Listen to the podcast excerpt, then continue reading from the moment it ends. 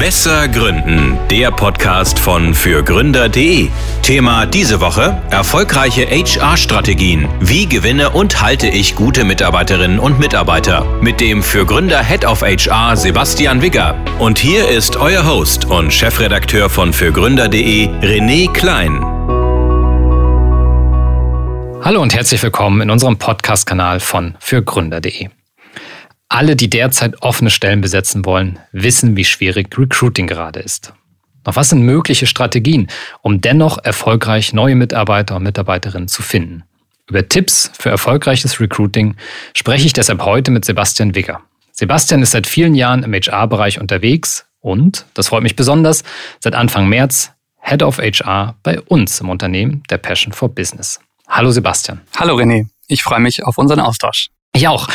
Sebastian, Bevor wir auf die aktuellen Entwicklungen und äh, deine, deine Tipps äh, und Hilfestellungen zu sprechen kommen, ein kurzer Rückblick. Ähm, wie ist denn dein beruflicher Werdegang im Bereich HR eigentlich gewesen bisher, bevor du auch zu uns gekommen bist?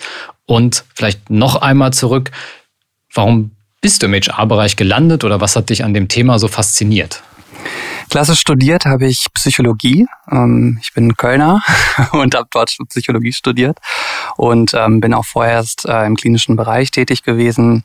Und dann ist mein Interesse an wirtschaftlichen Themen immer größer geworden, so dass ich mich dann äh, beworben habe. Erst im Business Development Bereich und äh, darüber über diverse Praktika und Traineeships dann äh, im HR-Bereich gelandet bin. Äh, erst in kleineren Unternehmen, Startups äh, und äh, jetzt zuletzt dann eben auch in größeren Corporate-Unternehmen wie beispielsweise der Ambition GmbH. Das ist ein Mercedes-Benz Innovation Hub. Und ähm, ja, jeweils dort ganz viel mit Recruiting zu tun gehabt. Äh, teilweise wirklich von, von Mitarbeitenden äh, über 600 neue Mitarbeitende eingestellt in wirklich kürzester Zeit, also ganz spannende Zeiten erlebt. Und wieso HR grundsätzlich? Äh, ja, weil ich eben aktiv da die Gelegenheit habe, äh, das Berufsleben und auch die Erfahrungen ähm, der Mitarbeitenden zu verbessern ja, und ähm, Menschen in ihrer beruflichen Entwicklung eben zu begleiten und gleichzeitig eben auch Themen wie beispielsweise Inklusion und Kultur anzugehen, welche mich eben auch privat extrem interessieren. Mhm. Ähm, Sebastian, wann kann man denn eigentlich von einem erfolgreichen Recruiting aus deiner Sicht sprechen? Ja, das ist eine interessante Frage. Also ich würde sagen, grundsätzlich ist es so, dass es diverse Kenngrößen im Recruiting gibt. Zum einen sprechen wir da vom Thema Time to Hire, Cost per Hire oder auch dem Thema der Fluktuation. Und äh, diese Kenngrößen gemeinsam zeichnen grundsätzlich das Idealbild von gutem Recruiting, ja, also sprich Effizienz, Nachhaltigkeit und äh, grundsätzlich als Ziel zu haben, den Perfect Match zu finden. Mhm. Das heißt, also was unternehmerisch natürlich äh, total wichtig ist, möglichst wenig auszugeben für, also wenn ich eine Stelle besetzen möchte oder auch, auch, auch mehrere Stellen, dass ich möglichst wenig pro neu gewonnene Mitarbeiter, neu gewonnene Mitarbeiterin ähm, ausgeben muss. Äh, und du hast das Thema Fluktuation. Ich glaube, das kennt, äh, kennen auch viele, die den Podcast jetzt hören. Das ist äh, so, ein, so ein Stachel sicherlich, der bei vielen so sitzt, ähm, dass wenn ich halt schon jemanden gewonnen habe, dass der nicht nach sechs, nach zwölf, nach 18 Monaten ähm, wieder weg ist, weil dann muss ich halt wieder anfangen und dann habe ich am Ende auch wieder die, die, die Kosten. Tja, das ist ja schön, wenn wir da hinkommen. Also, ähm, wir wollen möglichst wenig ausgeben, wir wollen auch eine kurze Zeit im Recruiting haben und wir wollen, dass auch jemand äh, länger da bleibt. Was können wir dann als Unternehmen tun, um da hinzukommen, aus deiner Sicht? Ja, eine der wichtigsten Empfehlungen, die ich wahrscheinlich allem voraussetzen würde, ist, den Arbeitnehmerwandel, den wir aktuell verzeichnen, wirklich ins Gesicht zu schauen. Also ähm, ne, wir haben einen Arbeitnehmermarkt und ein Unternehmen muss verstehen, was der moderne Arbeitnehmende heute will. Hm, was will er denn? Liegt mir da direkt auf der Zunge. Ja, also ich denke da grundsätzlich an ja, vier wahrscheinlich sehr essentielle Themen. Das ist zum einen das Thema Wertschätzung, ne, Respekt, Anerkennung auf voller Linie. Das äh, zweite große Thema ist meines Erachtens ähm, die Vision und die Sinnhaftigkeit der Arbeit, die ein Arbeitnehmer da eben ausführt. Das dritte Thema wäre für mich eben das ganze Thema Entwicklungsmöglichkeiten, ne, Gehalt, Zukunftsaussichten. Mhm. Ähm, aber auch als viertes das ganze Thema Flexibilität, ne, also Arbeitszeitmodelle, Benefits etc. Mhm. Das sind äh, große und gewichtige Worte. Ähm, ähm, jetzt nehmen wir an, okay, äh, wir, wir wollen uns darauf einlassen, ähm, wir, ähm, wir wollen diese Themen als Unternehmen besser als bisher spielen, um eine Chance zu haben, den oder die Kandidatin von, von uns zu überzeugen. Kannst du uns ein paar ganz praktische Tipps mit an die Hand geben, wie wir das im Recruiting umsetzen können? Total gerne. Also um bei Thema eins anzufangen, ich hatte ja gerade von Wertschätzung gesprochen. Schon im Bewerbungsverfahren ist es wahnsinnig wichtig, auf Wertschätzung zu achten. Ne, das Thema Respekt, das Thema Transparenz. Ähm, wie gehe ich mit dem Bewerbenden um? Ähm, bin ich informativ genug? Habe ich die Flexibilität, die ich vom Bewerber, von der Bewerberin verlange, eben auch bei meiner Termineinplanung beispielsweise. Ne? Und ähm, ich glaube, da fängt es wirklich ab Sekunde eins an. Dann geht es natürlich weiter ähm, Richtung Onboarding, wenn der Bewerbende das Onboarding plant, ne, wenn er sich dann wirklich für uns entschieden hat, da zu schauen, dass wirklich Hilfe am Start ist. Ne? Dass wir beispielsweise mit einem Body-Konzept arbeiten, ähm, dass keine offenen Fragen bleiben, dass sich äh, der neue Mitarbeitende immer betreut fühlt ähm, und dass es auch regelmäßiges Feedback gibt. Ne? Auch das ist ein Zeichen der Wertschätzung. Und ähm, wenn es dann wirklich ins, ins eigene Arbeitsleben dann auch geht, ist natürlich auch weitergehend respektvolle Führung, respektvoller Umgang, ähm, regelmäßige Feedbackrunden, die auch auf einem 360-Grad-Ansatz basieren, wahnsinnig wichtig. Also das Thema Wertschätzung, Anerkennung, das hört nie auf. Mhm. Was kann denn vorne im Bewerbungsprozess im, im, Zweifel passieren, was, was vielleicht schon, also wo du sagen würdest, das sind so No-Gos, ähm, die eben keine Wertschätzung ähm, äh, signalisieren. Also mhm. was würde mir jetzt spontan einfallen? Ähm, ich melde mich nicht zurück oder ich, ich, ich lasse mir sehr viel Zeit. Also wie, ähm, was sind so No-Gos, ähm, mhm. wo du sagen würdest, okay, hört erstmal auf, das zu machen, dann seid ihr schon einen Schritt weiter. Ich glaube, da sagst du schon äh, ein sehr richtiges Beispiel. Also ähm, das ganze Thema Zeit, Rückmeldung, ähm, wie schnell gehe ich auf den Bewerbenden ein, mhm. ähm, aber auch wie transparent bin ich. Also am Ende ist es so, jemanden einfach vor vollendete Tatsachen zu stellen, ist immer schwierig. Äh, ein weiteres No-Go wäre auch schwierige Fragen zu stellen. Ne? Fragen zu Privatleben, mhm. zu aktuellen Lebensumständen, die einfach zu weit gehen. Ähm, oder auch Vergleiche auszuführen, ne? dass man davon spricht, dass es andere Bewerber gibt, die andere Dinge besser gemacht haben mhm. beispielsweise. Also da fallen mir viele Sachen ein, die, die schwierig sind. Ich glaube, es geht grundsätzlich ähm, echt um einen, um einen Grundverständnis davon, was Wertschätzung ist. Und man sollte sich auch immer in die Lage versetzen, wie fühlt man sich selber als Bewerbender. Und ja. ich glaube, dann, dann geht man schon den richtigen Weg. Perspektivwechsel ist da, glaube ich, ein ganz, ähm, ganz, ganz wichtiger Punkt. So ist es.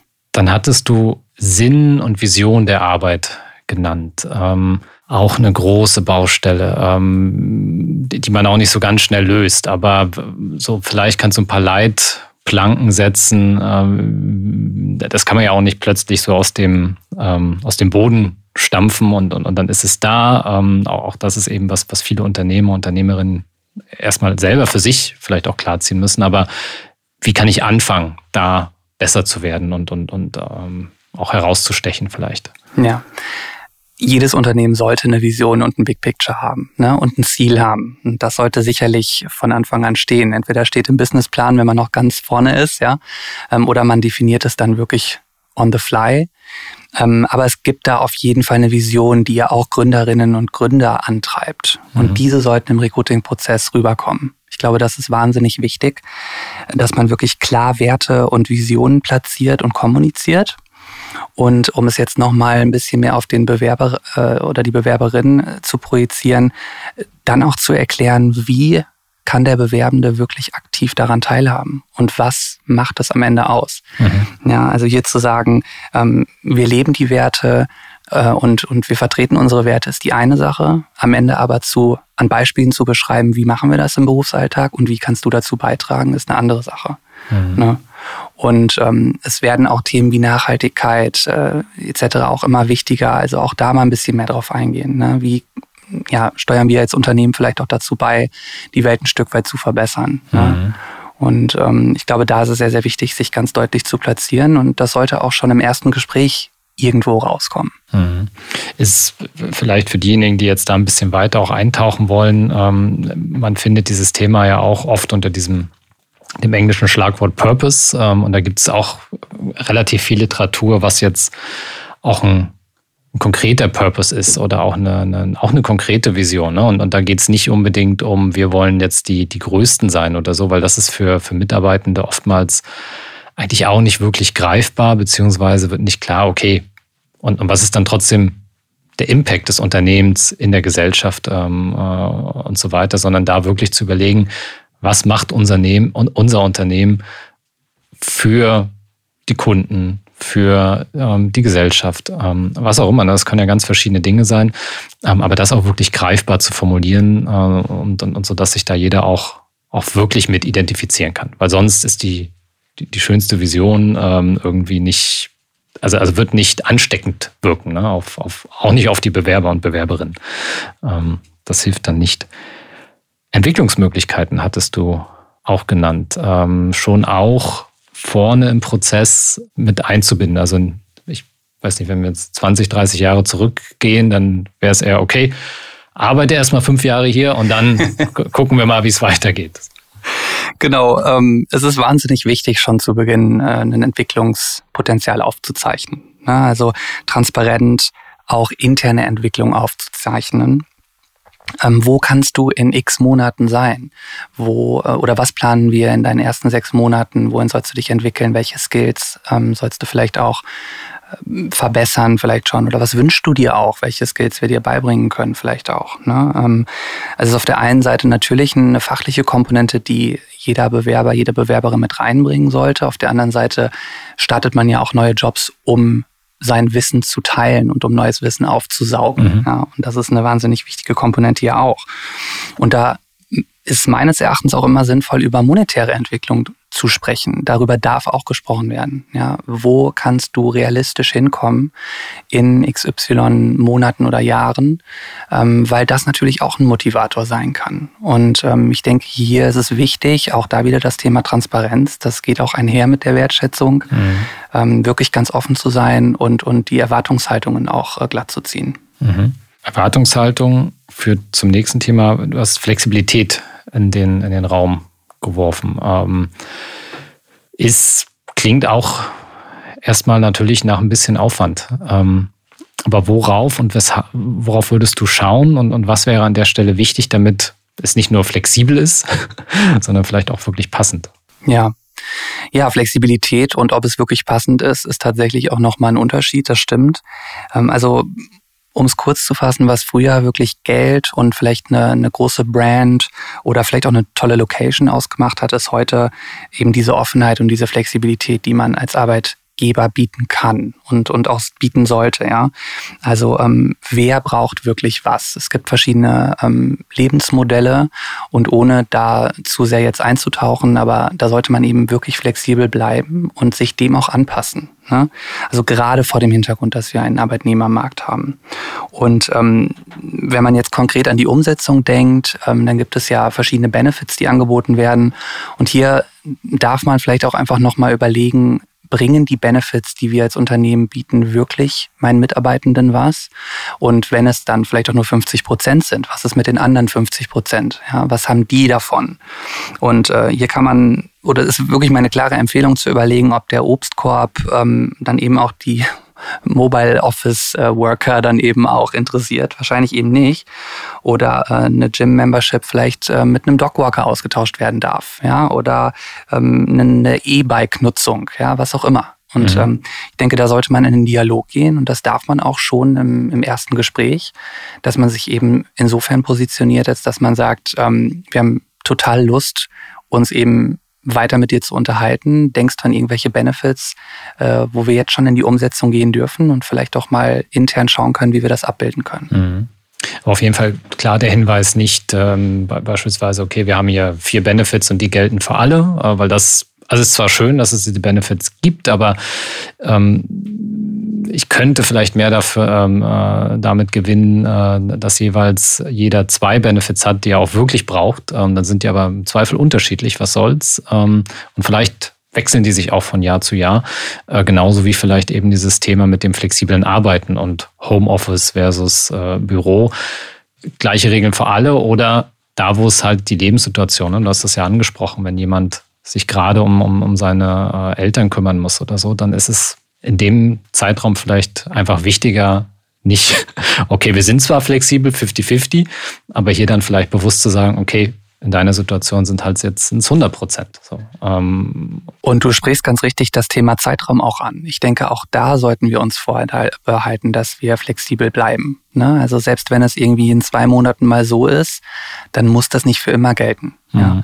Und äh, das ist auch so ein Thema, was man super gerne auch schon kommunizieren darf. Wenn es mal etwas gibt, wo du Hilfe brauchst und du brauchst mal einen 60 Prozent äh, Job und wir können das äh, intern irgendwie anders abbilden, dann kommen wir uns da entgegen. Mhm. Ich muss jetzt als Unternehmer natürlich nochmal kritisch, also wenn ich jetzt überlege, oh, ich gehe jetzt in den Arbeitsmarkt, ich würde sagen, uh, ist ja paradiesisch für mich. Ähm, ich kann meinen äh, zukünftigen Arbeitgeber super challengen ähm, und meine Wünsche äußern noch und nöcher, weil die müssen ja wettbieten um mich. Ähm, jetzt nehme ich aber meine Position ein und sage, puh, ist das halt so ein Wettbieten? Ähm, muss ich alles mitgehen? Ähm, wie würdest, was würdest du da empfehlen? Also wie kommen wir zu einer Balance, die halt nicht, ich gebe dem potenziellen neuen Kandidaten erstmal alles, natürlich vielleicht auch ein ja, ich auch einen gewissen Vorschuss. Hauptsache, ich gewinne ihn erstmal, aber also wie, wie wahre ich das Maß? Mhm. Und wann wirst du auch sagen, da sitzt jetzt ein Bewerber, eine Bewerberin, die, die wollen einfach zu viel und da muss man als Unternehmen vielleicht auch mal einen Cut machen. Ja. Ja, also ich, ich denke, das ganze Thema Vertrauensvorschuss ist sicherlich wichtig. Ich glaube, das ist unabdingbar. Aktuell ist es so, da bin ich aber auch Verfechter von, erstmal zu sagen, ich vertraue dir mhm. und ähm, ich glaube daran, dass wir das gemeinsam schaffen können. Und ähm, da den Fokus erstmal darauf zu haben, wir schaffen das schon gemeinsam. Ne? Mhm. Natürlich ist es so, dass man gewisse Skills braucht und man muss natürlich auch auf gewisse Dinge achten, die wichtig sind im, im Berufsalltag. Ich würde dennoch sagen, dass es ein gesundes Maß, dass sich das gesunde Maß finden lässt im Recruiting-Prozess. Es gibt verschiedene Arten und Weisen zu evaluieren, ob der Kandidat oder die Kandidatin passt und ob wir zusammenfinden. Mhm. Und wenn man spürt, da sind utopische Vorstellungen, dann passt das in dem Moment einfach mhm. nicht. Dann haben wir auch diesen Aspekt des Perfect Matches einfach nicht erreicht. Ja. Dennoch möchte ich einfach mit diesem ersten großen Punkt, nämlich Wandel erkennen, deutlich machen, dass wir da definitiv in der Bringschuld sind aktuell. Mhm. Und dass sich auch nicht im nächsten Jahr umkehren wird. Also Ganz bestimmt nicht. Wir können ja sagen, wir setzen das jetzt ein bisschen aus, aber die, die, die, die Trends, die dazu führen, ne? Fachkräftemangel, ähm, alternde Gesellschaft oder zumindest eben nicht genug junge Menschen, die da, die da nachkommen. Ähm, wir bleiben einfach eine Zeit lang oder noch, noch eine lange Zeit äh, in diesem äh, Umfeld und, und, und konkurrieren einfach mit den anderen und, und äh, die, die sich bewerben, haben einfach jetzt die etwas stärkere Position. Wobei wir das eben, ich glaube, auch wichtig nicht als jetzt irgendwie Kampf sehen sollten, ne? sondern am Ende geht es ja trotzdem darum, dass da jemand ist. Ähm, ein, ein, ein, ein, Job soll erledigt werden, damit wir als Unternehmen wachsen können. Ähm, und insofern sollte ich das ja auch als Invest sehen und nicht als, puh, mal gucken, wer hier mehr, wie, wie viel ich abgeben muss und wie viel, äh, wie viel nicht, sondern ähm, es soll ja ein gemeinsames ähm, Projekt werden. So, von Anfang an eigentlich dann schon. Insofern, ja, nehmen wir einfach diese, wir nehmen es an und richten uns daran aus. Ich glaube, das ist äh, schon mal der, der wichtige Punkt. Und es gibt einfach Maßnahmen, die man jetzt tun kann. Ne? Ich glaube, das ist halt das Wichtige, wenn man, man ist dieser Situation nicht äh, hoffnungslos ausgeliefert. Wie geht's weiter? Also wir haben, ähm, wir wissen jetzt besser, mit wem wir es zu tun haben. Du hast gesagt, da ist einfach auch, auch eine neue Generation oder der moderne Arbeitnehmer, die moderne Arbeitnehmerin, das hat sich einfach geändert im Vergleich zu, zu früher.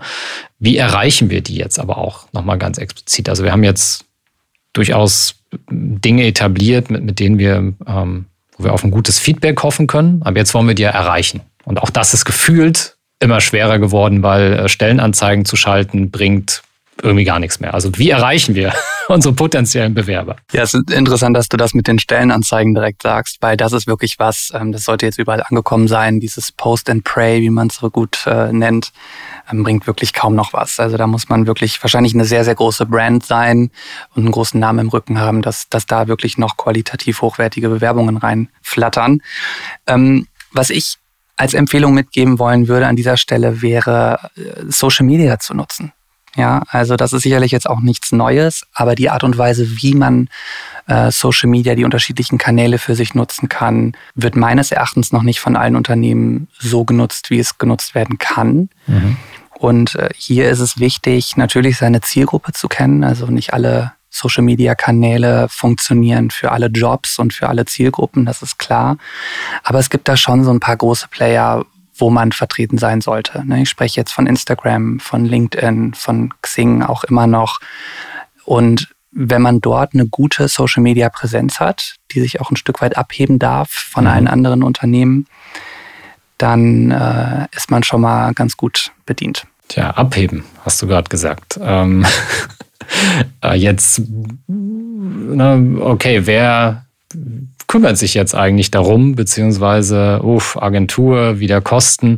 Ähm, also welche Tipps hast du, um tatsächlich dieses, wir heben uns da ab ähm, und, und wir schaffen es wirklich, die Zielgruppe da, da gut zu erreichen? Wie, wie, was kann ich da spielen? Ich muss ehrlich sagen, dass ich es als, also meine Berufserfahrung sagt mir de facto, dass es eher kontraproduktiv ist, sich jetzt eine teure Agentur direkt von Anfang an zu besorgen. Natürlich ist es immer super sinnvoll, äh, jemanden, der sich damit auskennt, erstmal anfangen zu lassen. Vielleicht hat man die Kapazitäten oder auch das Budget für einen Social Media Manager oder eine Managerin. Wenn man das nicht hat, kann es aber trotzdem super klappen. Und wie kann das klappen? Darum kümmern sich dann schon die Mitarbeitenden selbst, indem man sie mit einbezieht. Mhm. Also abheben bedeutet meines Erachtens immer eine gewisse Authentizität an den Tag zu legen. Und dann ähm, bekommt das Ganze schon so seine Eigendynamik. Mhm.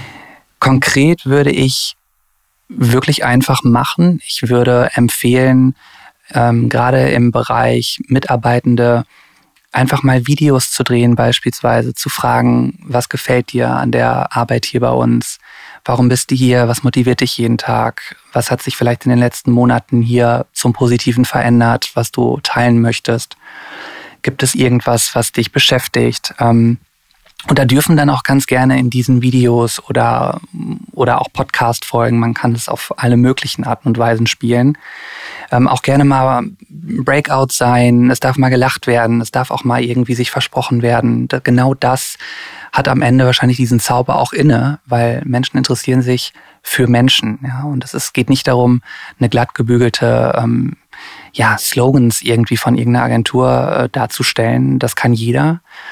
Ähm, es geht darum, wirklich authentische und ehrliche äh, ehrlichen Content zu liefern und somit die Menschen auch wirklich zu erreichen. Weil am Ende möchte ich mich als Unternehmen nicht ähm, ja, als, als Fake entpuppen oder irgendwelche leeren Versprechungen machen und komplett durchdesignt sein, sondern es geht wirklich darum zu sagen, mit den Menschen wirst du jeden Tag arbeiten dürfen. Ja, und das sind äh, die Mitarbeitenden aus den unterschiedlichsten Sparten und unterschiedlichen Herkünften hoffentlich, ähm, mit denen du zu tun haben darfst. Und das nimmt eine Eigendynamik an. Und mhm. deshalb würde ich immer empfehlen, das auf jeden Fall in-house zu machen. Ähm, und wenn eben kein Social Media Manager da ist, dann einfach erstmal selber zu starten. Das mhm. muss nicht perfekt sein. Nicht perfekt. Ich, ich glaube, und, und es gibt ja ganz viel ähm, Content äh, und, und, und Hilfebeiträge dafür, was man so grundsätzlich für gute Posts berücksichtigen muss. Ne? So Bildformate, Texte, Hashtags, was auch immer.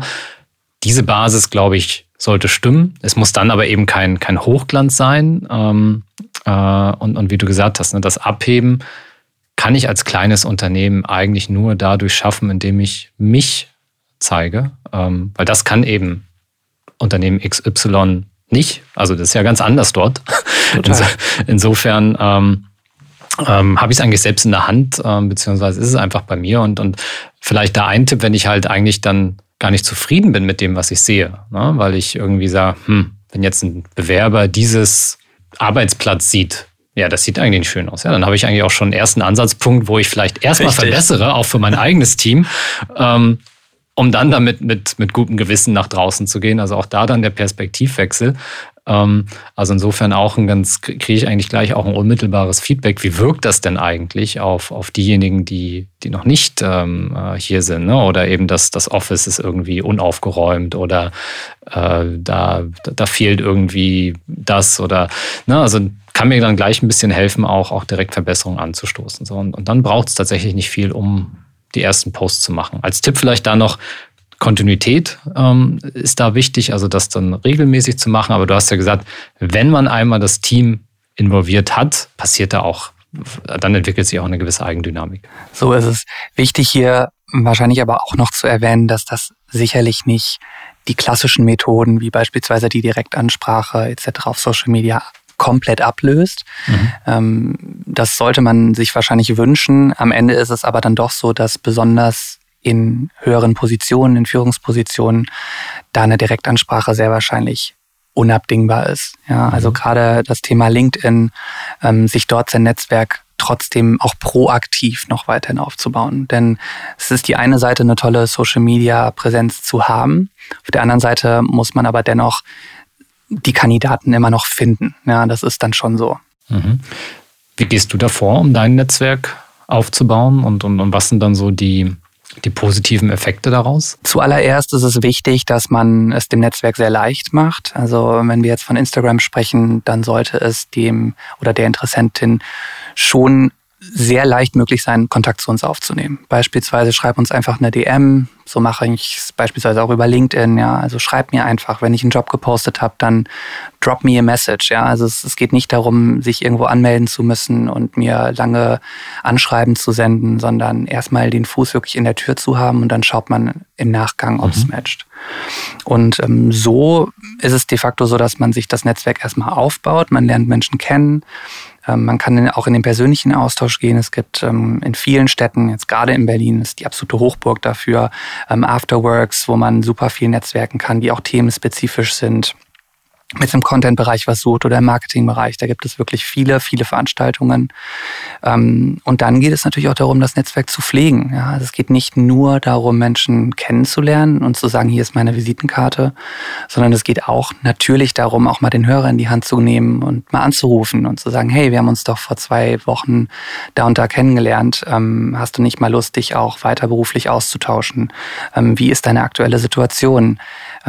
Vielleicht schaut man auch mal, dass man auf LinkedIn das ein oder andere kommentiert, dass man einfach eine Aktivität zeigt, dass man sich interessiert.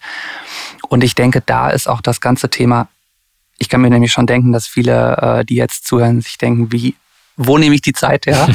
ähm, und ich bin absolut der Überzeugung, dass das genau der Unterschied ist, den man machen sollte. Also man sollte sich diese Zeit nehmen, weil auf Events gehen und ab und zu mal was schreiben, das kann jeder. Eine Direktansprache bei LinkedIn, das kann jeder.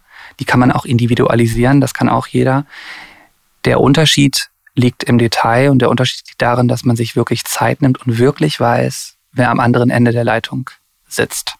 Und wie ist die Person drauf? Was sucht die Person für den nächsten Job? Habe ich wirklich intern eine Vakanz offen, die passen könnte? Damit es auch, kommen wir sicherlich später nochmal zu, auch in die Nachhaltigkeit geht, oder eben nicht. Oder rufe ich einfach an und habe hier meine 20 Leute auf der Liste und das spüren die auf der anderen Seite. Dieser Podcast wird präsentiert von der KfW Bankengruppe.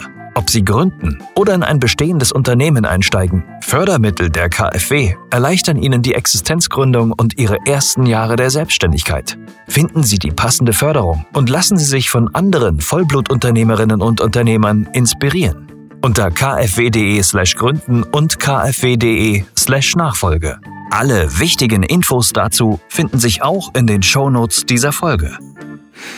Das heißt, du erarbeitest dir über die Jahre auch ohne jetzt erstmal mit, okay, die Stelle will ich jetzt akut besetzen, ähm, über die Jahre einen ja, nenne ich es Talentpool oder ein, ein Pool einfach, also dein, dein Netzwerk, ähm, aus dem du genau in dem Moment, wenn du dann akut eine Stelle zu besetzen hast, schöpfen kannst. Sodass, wenn wir nochmal auf ähm, den Anfang zurückkommen, gerade Time to Hire, ne, also ich, ne, okay, wir haben jetzt folgende Stelle oh, in meinem Netzwerk, was ich über die letzten Jahre so mitgepflegt habe, könnten drei, vier, fünf Kandidaten drin sein, die genau für diese Stelle passen, sodass es dir dann gelingen würde, eigentlich die Zeit bis zur Einstellung ziemlich zu minimieren, weil du einfach ein gutes, ein gepflegtes Netzwerk hast, wo du sofort auf die, ja, sagen wir dann in dem Moment Akquise äh, gehen kannst, äh, um die Kandidaten für diese Stelle zu finden. Und damit dann schnell die Stelle besetzt. Aber das ist natürlich so wie du es beschrieben hast. Also man muss erstmal dranbleiben und, und, und kontinuierlich investieren. Ne? Man muss dranbleiben, man muss investieren und es ist definitiv auch eine, eine Sache, für die man, also das zeichnet wahrscheinlich auch dann, äh, oder das trennt die Spreu vom Weizen, wenn man das so sagen will, ähm, ob man eben ein guter Recruiter ist, eine gute Recruiterin oder ob man seinen Job abarbeitet. Und mhm. Empathie, das ganze Thema Soft Skills, das ist so, so wichtig. Und mhm. äh, gerade es menschelt wahnsinnig im HR. Und ähm, ich, wo du das jetzt gerade erzählt hast, ohne jetzt zu weit auszuholen, aber ähm, auch das Thema Weiterempfehlungen. Also selbst wenn es jetzt für mich vielleicht kein Match war oder für uns, mhm. dann finde ich es wahnsinnig spannend, auch ähm, Mitarbeitende mit Unternehmen zu verbinden, wo ich einfach weiß, das könnte super passen. Ja, also ich habe viele Freunde auch in, in Personalberatungen und wir sprechen über sowas. Und ähm, wenn man dann irgendwie so ein Perfect Match findet, auch wenn er außerhalb meines eigenen Unternehmens ist, ist das ja am Ende wieder so diese, ja, dieser, dieser Reiz, den man als guter HRler wahrscheinlich hat. Ja, also Menschen mit Unternehmen zu verbinden, Menschen dazu zu verhelfen, ähm, echt ihren Traumjob zu finden. Und mhm. ähm, das kann man mit einem guten Netzwerk sowohl ähm, von, von Menschen um sich herum als auch eben ein Unternehmen. Wenn ich es jetzt sag mal, verpasst habe, mir in den letzten Jahren so fleißig, wie du das beschrieben hast, ein Netzwerk aufzubauen. Du hattest ja auch kurz auf dieses Thema direkte Ansprache auf LinkedIn. Ähm, ich glaube, das kennt mittlerweile auch jeder, weil jeder bekommt im Zweifel hier, ich habe einen Job für dich, hast du Lust? Oder hier ist ein Job, bewirb dich, was auch immer. Ähm, insofern auch das schon inflationär. Ähm, nichtsdestotrotz glaube ich immer noch eine Möglichkeit, das zu tun. Hast du da vielleicht noch Tipps, wie man sich eben dann gegen dieser, ähm, äh, gegen die Vielzahl der, der Messages ähm, durchsetzen kann, beziehungsweise wie man es vielleicht dann doch besser macht als die vielen, die dann einfach nur eine Liste abgehen, Nachrichten hinschicken, ähm, so, sodass sich dieser Aufwand auch lohnt. Im Grunde genommen kann man da zusammenfassen, was wir bisher schon besprochen haben. Ja, also ähm, sei wertschätzend, ähm, schreibe individuell an. Ja. Ähm, du kannst auf unterschiedlichen Arten und Weisen Kontakt aufnehmen. Es gibt auch die Möglichkeit, eine Voice Message zu schicken oder mal ein kurzes Video zu drehen, eine Video Message. Ähm, ist auch schon öfter mal bei mir im, im Eingang gelandet, fand ich total cool irgendwie. Und zudem würde ich auch sagen, dass es auch hier wieder wichtig ist, dass wir die Social Media Präsenz äh, im Vorhinein glatt gezogen haben, mhm. weil so kannst du auch schnell mal einen Link mitschicken und ähm, dann sieht der potenzielle Bewerber, die potenzielle Bewerberin diesen Content und ist vielleicht interessierter. Damit kann man das eben nochmal untermauern. Mhm. Und ich glaube, da ist es in dem, in dem aktuellen Rahmen, den LinkedIn eben bietet, ähm, wahrscheinlich auch schon, schon getan. Ja? Also wenn man da eben auf Individualität ähm, Authentizität und, und eben Respekt ähm, Wert legt. Mhm. Dann noch als letzte Frage so aus deiner Erfahrung, falls jetzt jemand zuhört und sagt, hey, super, ähm, schreibe ich Leute direkt an. Dass du einfach jetzt ein bisschen vielleicht erdest und sagst, ja, kann man machen, aber was, also welche Quoten und, und, und welche, was kann ich erwarten? Ne? Also wie aufwendig ist das Ganze jetzt auch und, und, und wie viel muss ich dann trotzdem investieren, ähm, damit am Ende äh, vielleicht der, der geeignete Kandidat dabei rumkommt. Nur um einfach so, ein, so einen Eindruck, äh, eine Benchmark vielleicht auch zu geben, mhm. ähm, bevor jetzt manch einer völlig euphorisch anfängt, fünf Nachrichten zu schicken und dann mhm. hofft, das war's dann. Du musst schon Glück haben und du musst schon echt dranbleiben. Das ist schon so. Ähm, ich habe natürlich zum einen die Erfahrung gemacht in einem sehr kleinen Startup. Da waren wir, ich glaube, 50 Mitarbeitende, als ich angefangen habe. Es war jetzt nicht mehr First Stage, aber schon noch ein kleines Unternehmen. Ähm, die Brand war nicht wirklich bekannt.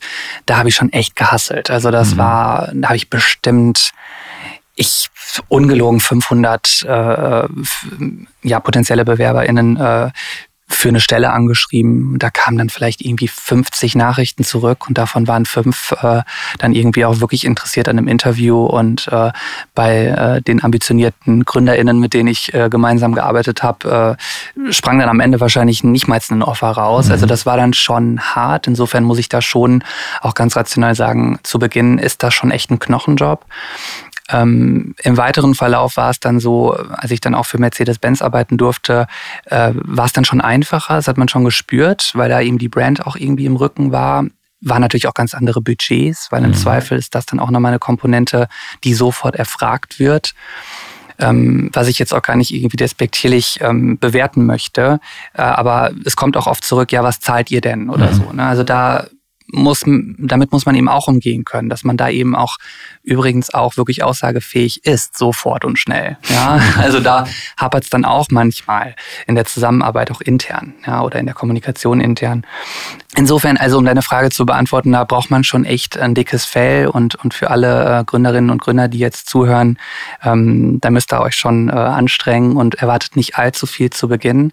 Aber dann irgendwann kommt dieser Lucky Shot und dann hat man auch so einen Motivationsschub und man wird weiterempfohlen dann wiederum, auch wenn das dann vielleicht nicht passt, ähm, man tauscht sich aus ähm, und dann geht's irgendwann auch weiter und, und wenn man dann mal so vielleicht auch mal den einen oder anderen Investor überzeugt hat, äh, der dann vielleicht einen Namen Namen hat, ähm, dann hilft das auch. Also es gibt schon verschiedene, verschiedene Themen, die dann auch äh, irgendwann kommt es dann ins Laufen. Okay, aber es ist eine Fleißarbeit und es ist, es geht äh, auch über Menge und, und äh, aber es ist auch der Auftakt dann, um sein Netzwerk zu bauen. So. Jetzt wissen wir, wo wir ähm, unsere Kandidaten finden.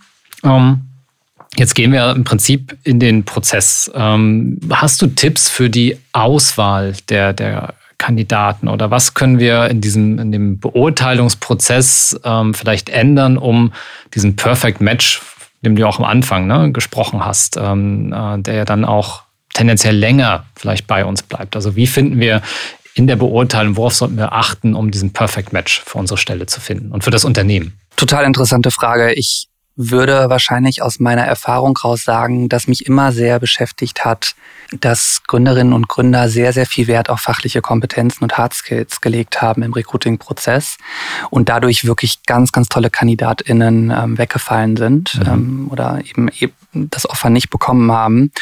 Und da würde ich wahrscheinlich als Empfehlung geben wollen, dass man den Shift, diesen Fokus-Shift so ein bisschen macht. Also ähm, weg, nicht gänzlich weg, aber eben ein bisschen mehr hin zu den Soft Skills und weniger auf die Hard Skills zu achten.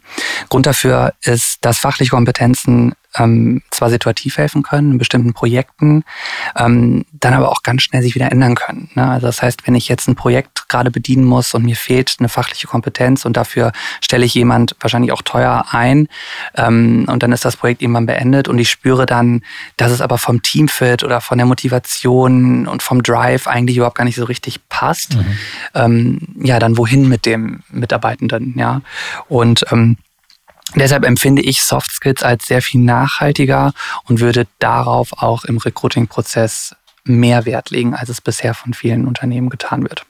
Welche wären das aus deiner Sicht? Was fällt mir da ein? Ich würde sagen, Kommunikationsstärke ist super wichtig, Flexibilität und Offenheit ist total wichtig. Das ganze Thema äh, Teamfähigkeit, Motivationsfähigkeit, gerade wenn es um eine führende Position geht. Ne, also das sind so die ersten Dinge, die mir beispielsweise einfallen würden. Und dann würde ich dir im Gespräch antworten. Ich bin super kommunikativ, total flexibel, absoluter Teamplayer und na klar bin ich motiviert, dass ich brenne für die für das Unternehmen hier. Wie, wie war da nochmal der Name? Ah, okay, ich brenne auf jeden Fall für die Sache. Ähm, wie schaffst du es, in Gesprächssituationen oder mit Fragen ähm, rauszufinden, ob das nicht nur Worthülsen sind, ähm, sondern ob das tiefer geht ähm, bei den Kandidatinnen.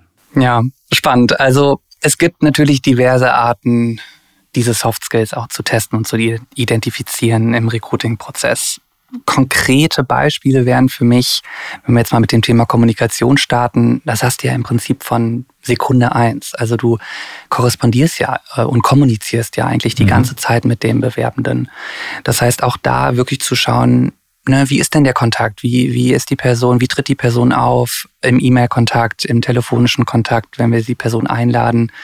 Ähm, da sieht man schon sehr, sehr viel, ob das grundsätzlich kommunikativ passt.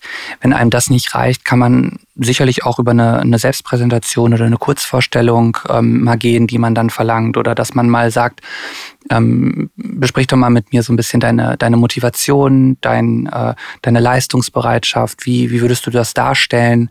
Ähm, also dass man eben kommunikative Aufgaben stellt. Mhm. Beim Thema äh, Flexibilität hatte ich ja gerade auch noch genannt, ähm, da fallen mir jetzt situative Fragen ein. Ja? Also wirklich offene Fragen zu stellen, zu sagen, ähm, wie würdest du reagieren, wenn, ähm, ne? oder stell dir die und die Situation vor, wie agierst du da? Ja, und wirklich an Beispielen das zu belegen. Oder man gibt Situationen vor, ich finde auch immer Fragen außerhalb des eigentlichen Erfahrungsschatzes ganz sinnvoll, mhm. dass man einfach mal schaut, wie flexibel ist der Kandidat oder die Kandidatin auch in seiner oder ihrer Denkweise mhm. ähm, und wie adaptiv eben auch. Oder man passt einfach mal die Agenda an. Ja, also die Agenda, das kann auch ganz oft passieren, besonders. Ja? genau. Äh, oder hier einfach mal die Gesprächspartner zu wechseln. Natürlich nicht vor vollendete Tatsachen zu stellen. Es muss weiterhin natürlich im Rahmen bleiben. Aber zu sagen, hey, mir gefällt es gerade so gut mit dir, kann ich nicht auch unseren zweiten Geschäftsführer mal mit reinholen? Und dann nimmt das auch wieder eine ganz andere Dynamik. Und da zu schauen, wie reagieren die KandidatInnen. Ja. Mhm.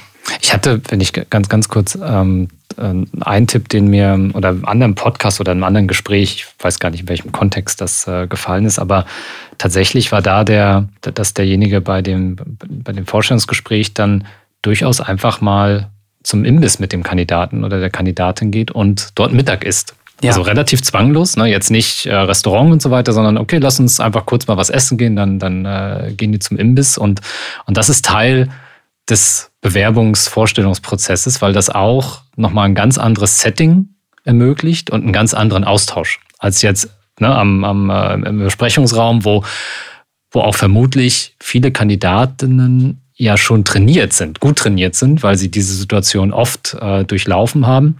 Und plötzlich, äh, so wie du ja auch gesagt hast, dann kommt vielleicht eine andere Person dazu und, und hier wechselt sich jetzt die Situation. Sie haben irgendwas in der Hand ähm, und wahrscheinlich sind auch die Themen ganz andere. Total. Ähm, und, und das ergibt dann wohl scheinbar immer noch eine sehr interessante Ergänzung zu dem, ähm, zu dem Gesamtbewerbungsprozess. Total. Habe ich genau die gleiche Erfahrung gemacht damals äh, beim Bewerbungsgespräch äh, bei der Ambition GmbH. Meine Chefin hat mich äh, da wirklich in die Kantine eingeladen, ähm, bei ihr da in der Nähe.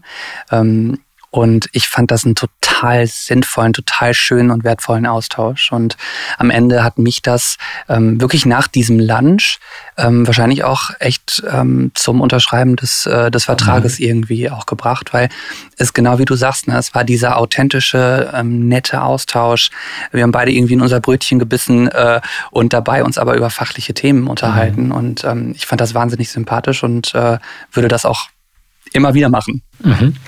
Hast du noch ein paar Tipps zu dem Thema ähm, Human Soft Skills versus Hard Skills und wie finden wir was raus? Also was, mhm. äh, ich, ich glaube, es ist ganz spannend, so wie du gesagt hast, ne, Fragen gar nicht, eben nicht so diese direkten Fragen, wie, wie ich sie habe, bist du kommunikativ, sondern ähm, in Situationen zu denken, Rollen, ja, Spiele so ein bisschen gedanklich ähm, da, da vorzubereiten. Ähm, was kannst du noch mitgeben? Ja, du sagst ja gerade äh, schon ganz richtig, das Thema Rollenspiele. Ähm, wir haben natürlich auch in dem ein oder anderen Setting die Möglichkeit, ich denke da an ein Assessment Center oder an Bewerbertage, ja. Es kommt natürlich immer darauf an, ähm, ja, wie man aufgestellt ist als Unternehmen und mit was für Kapazitäten man hier arbeitet. Aber äh, grundsätzlich kann man das auch online machen. Ich spreche von, von Rollenspielen oder von Case Studies, die der Bewerbende eben lösen soll. Ähm, und auch hier ich denke an, an, an Themen wie ein kritisches Mitarbeitergespräch. Ja, ähm, einfach mal in diese Situationen hineinversetzen lassen. Und ich selber ähm, führe dann eben diese Rolle des kritischen Mitarbeitenden aus und schaue einfach, wie reagiert der Bewerber und wie antwortet der.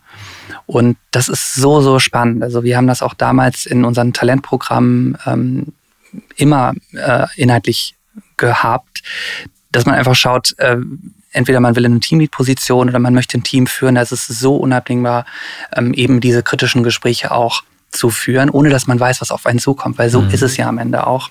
Und ähm, da kann man auch sehr gut schauen, nicht nur wie tritt diese Person auf, aber wie ist auch die Motivationsfähigkeit? Was stellt der Bewerbende wirklich für Fragen? Und, und sind das die richtigen Fragen? Möchte ich wirklich verstehen, warum die Person beispielsweise gerade demotiviert ist oder kritisch über diverse Themen denkt? Und ähm, da kann ich nur äh, empfehlen, eben Assessment Center aufzubauen. Entweder man macht es online ähm, oder man macht diese Rollenspiele, finde ich ein total, total wichtiges und tolles Tool. Mhm. So du das noch sagst, vielleicht noch eine Ergänzung. Wir haben vor kurz mal eine Folge zum Thema Purpose Cards ähm, im Podcast hier veröffentlicht. Diese Purpose Cards ähm, gibt es zum Beispiel in der Werte-Edition, die, die ähm, tatsächlich auch bei, bei Forschungsgesprächen eingesetzt werden können, um mal zu gucken, ähm, welche Werte werden beim Bewerber, der Bewerberin als besonders wichtig ähm, raussortiert ne, bei, bei, der Karte. Dann kann man das mit den eigenen äh, Werten abgleichen. Und das geht ja auch viel, viel stärker in dieses Thema, identifiziert der oder diejenige sich mit mir, hat der oder die den Drive, teilen wir die gleichen Werte, sodass wir auf Dauer eigentlich einen guten Fit haben. Ne? Dieses Perfect Match, ähm, unabhängig jetzt davon, er oder sie kann genau diese Aufgabe übernehmen, weil diese Aufgabe mag sich auch ändern. Man muss sowieso kontinuierlich dazulernen. Und insofern sind das dann vielleicht auch nochmal so Hilfsmittel, um einfach ein bisschen tiefer eintauchen zu können. Jetzt haben wir jemanden gefunden. Ähm, gleichzeitig schwebt dann das Damoklesschwert der Fluktuation des Ich bin da mal weg ähm, quasi wieder über uns und, und man äh, ist froh um jeden Monat, den man geschafft hat. ähm, damit dieses Zittern nicht passiert und damit wir dieses Thema proaktiv angehen und nicht sagen, oh, hoffentlich bleibt derjenige jetzt auch. Ähm, welche Tipps hast du, um einfach da nachhaltig zu sein und, und, und die Stellen auch möglichst lange zu besetzen, damit ich nicht wieder ins Recruiting für die gleiche Position gehen muss oder für die zukünftige Position? Ja, wenn man die vorhergegangenen Empfehlungen und äh, Tipps so ein bisschen jetzt annimmt, dann sollte man eigentlich schon auf einer ganz guten Seite sein, weil der Mitarbeitende dann eigentlich weiß, worauf er sich einlässt. Natürlich mhm. kann es immer auch mal dennoch nicht passen. Man hatte andere Vorstellungen oder es, es entwickeln sich auch persönliche Umstände.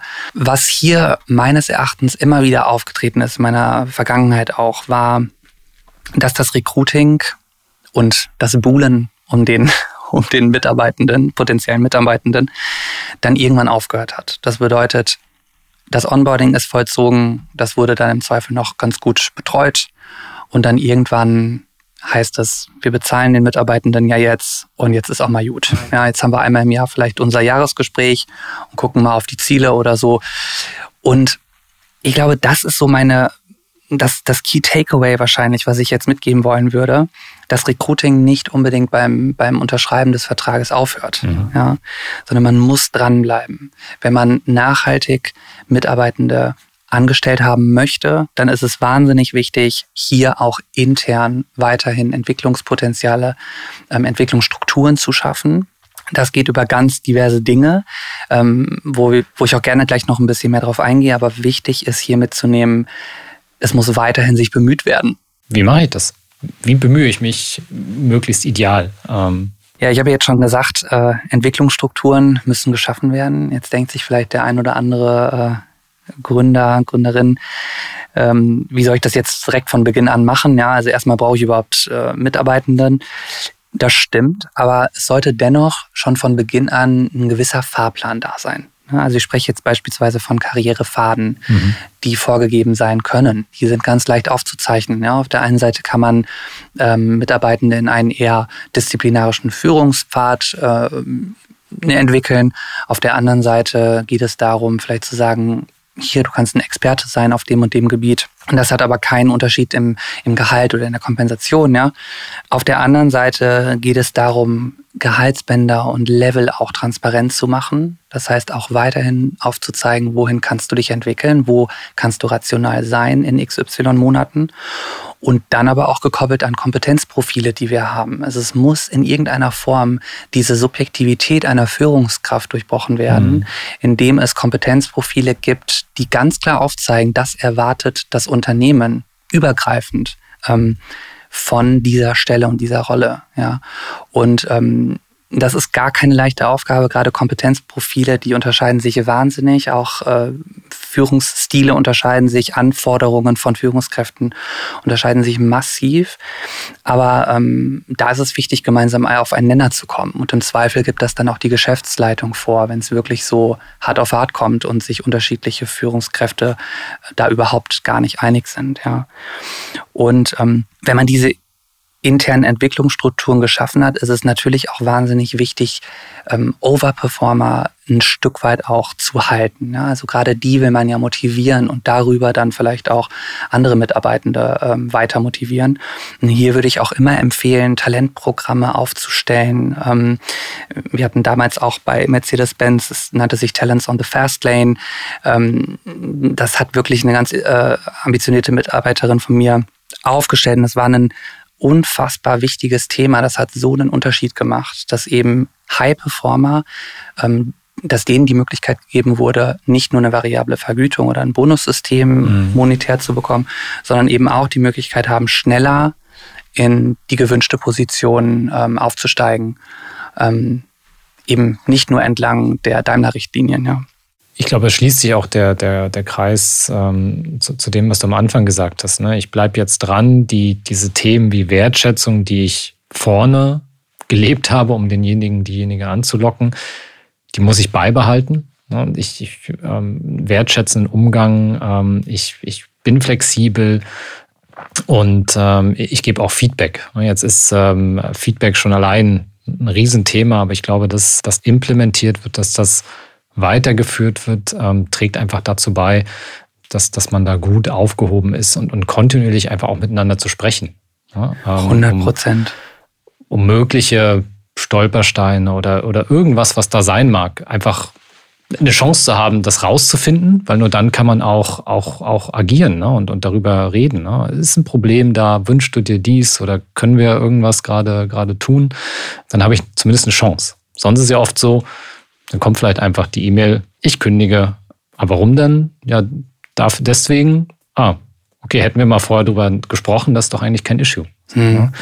Hat natürlich auch damit zu tun, dass vielleicht ähm, auch die, die, die Mitarbeitenden vielleicht diesen einfacheren Weg gehen, anstatt vielleicht mal so ein, so ein, so ein, äh, so ein schwieriges Thema einfach mal, ne? wie, wie zum Beispiel, ich möchte oder ich glaube, ich verdiene mehr Geld. So. Ne? Ähm, wenn ich natürlich, wenn ich angeschrieben wäre über LinkedIn und da bietet mir jemand mehr Geld, dann ist das natürlich der einfache Weg. Aber warum eigentlich nicht auch mal im Unternehmen fragen? Ne? Und, und da sind wir natürlich als Führungskräfte in der Pflicht, da auch ein Klima zu schaffen, dass da jemand, dass da nicht so eine Angst oder eine, oh Gott, ich, wenn ich das jetzt anspreche, dann, nee, dann nehme ich lieber schnell dieses andere Angebot und, und gehe darüber. Ne? Also auch da ähm, das aufzuzeigen, vorzuleben und, und, und zu sagen, wir sind offen total wichtig, dass du das sagst, jetzt auch nochmal als letzten Punkt, das Thema, ähm, dass man auch den Rahmen schafft und dass man seine Führungskräfte auch in die Richtung entwickelt, dass sie auf Augenhöhe sind, dass die empathisch sind, dass sie diesen Rahmen für ihre Mitarbeitenden schaffen. Kommt auf mich zu, wenn euch verstört, kommt auf mich zu, wenn ihr über Gehalt sprechen möchtet. Ja,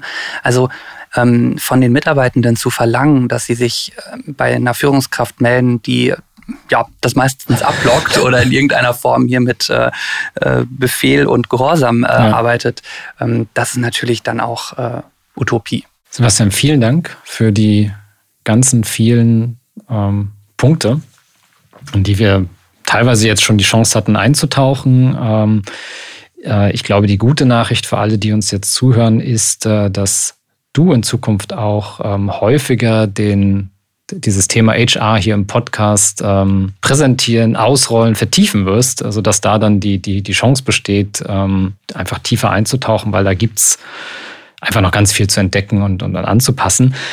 Wenn du jetzt zum Abschluss nochmal sagst, Leute, das Geheimnis für erfolgreiches Recruiting, lehnt euch ganz dicht jetzt ne, an den Lautsprecher, ist folgendes. Ähm, wie würdest du dann ähm, jetzt unsere, unser nettes Gespräch hier nochmal kurz zusammenfassen und, und was möchtest du den, den Hörerinnen und Hörern nochmal mitgeben, ähm, um da wirklich einfach drüber nachzudenken? Ja. Ja, also lasst euch auf den Wandel ein, ja, stellt euch äh, authentisch dar, seid wirklich wie ihr seid, wer ihr seid, geht respektvoll in jeglicher Hinsicht mit euren BewerberInnen, aber auch mit euren Mitarbeitenden um. Und merkt euch einfach, dass das Thema Recruiting nicht beim Unterschreiben des Vertrages aufhört, sondern dass es weitergeht. Und äh, so wie wir, so wie wir möchten, dass unsere Mitarbeitenden sich immer weiterentwickeln und denen das wünschen, so müssen wir das auch. Danke, Sebastian. Genau. Jetzt habe ich aber auch noch eine Frage an dich. Ähm, was ist denn jetzt nach allem, worüber wir jetzt gesprochen haben, eigentlich dein Key Takeaway? Da würde ich mich mal freuen, wenn du uns das nochmal schilderst. Hm. Auch eine kleine Premiere im Podcast. Die erste Frage, die, die an mich geht als Moderator, ähm, aber die sehr valide ist und, und die mich ja auch umtreibt, ne? als, als, als Unternehmer, als derjenige, der auch sieht, wie, wie schwer Recruiting ist und ähm, was ich aber vielleicht eben mitnehmen würde, ähm, ist eben genauso wie bei vielen anderen unternehmerischen ähm, Tätigkeiten da nicht den Kopf in den Sand zu stecken und zu hoffen, es, es geht vorbei, sondern das Thema proaktiv anzu, anzugehen. Und was mich so ein bisschen wundert, ist eigentlich, wir haben auf der Kundenseite, ist es ja schon ganz gelebtes Thema, dass sich jedes Unternehmen überlegen soll, was eigentlich mein USP, was unterscheidet mich bei meinen oder zu meinen Wettbewerbern? Warum sollte der Kunde eigentlich zu mir kommen und, und bei mir kaufen? Ne? Ich, das, das versuche ich sehr klar rauszuarbeiten. Damit gehe ich aktiv raus. Da überlege ich mir immer wieder neue Dinge. Ich mache auch Marktforschung, um meinen Kunden besser kennenzulernen. Und es kommt mir so vor, als wenn wir das auf der Seite der Mitarbeiter und der Mitarbeiterinnen ähm, komplett vernachlässigt haben. Und, und eigentlich ist es völlig unlogisch, warum wir das äh, tun, während wir wie gesagt, beim, beim Kunden da sehr genau sagen können, was ist unser USP, was, wie differenzieren wir uns. Und wenn wir das einfach auf die andere Seite da ähm, bringen würden und zu sagen, ganz aktiv, also Besonderheit bei uns ist, wir differenzieren uns von durch unser USP ähm, und ich, ich kenne auch mehr meine Zielgruppe der, der, der Kandidatinnen und, und Kandidaten und, und, und äh, setze mich mehr und mehr damit auseinander, dann wird es mir wahrscheinlich auch viel einfacher fallen, ähm, die richtigen zu finden und anzusprechen, für mich zu begeistern. So wie eben auf der Kundenseite, weil in diesem Mehr an Produkten und Services werde ich auch nicht auffallen, wenn ich mir nicht diese Gedanken mache. Und ich glaube, das Gleiche können wir eigentlich mal langsam anfangen, auf die andere Seite zu, äh, zu bringen und wirklich darüber nachzudenken, was ist unser USP für Mitarbeiter und Mitarbeiterinnen. Und dann werden wir auch ein erfolgreicheres Recruiting haben. Freut mich total. Du hast es absolut auf den Punkt gebracht. Und wenn ich das äh, ja den, den frischen Gründerinnen und Gründern, die sich äh, für diese Themen interessieren, äh, mitgeben kann oder wir denen das mitgeben können, dann äh, ja, haben wir eine ganz erfolgreiche Podcast-Folge hinter uns gebracht und freue ich mich wahnsinnig drüber. Wunderbar. Sebastian, nochmal vielen Dank. Ähm, dir auch viel Spaß dann ähm, demnächst als äh, Moderator hier mit äh, spannenden Gästen aus dem HR-Bereich. Bin gespannt, wer da so kommt äh, und was da so kommt, dann an Themen.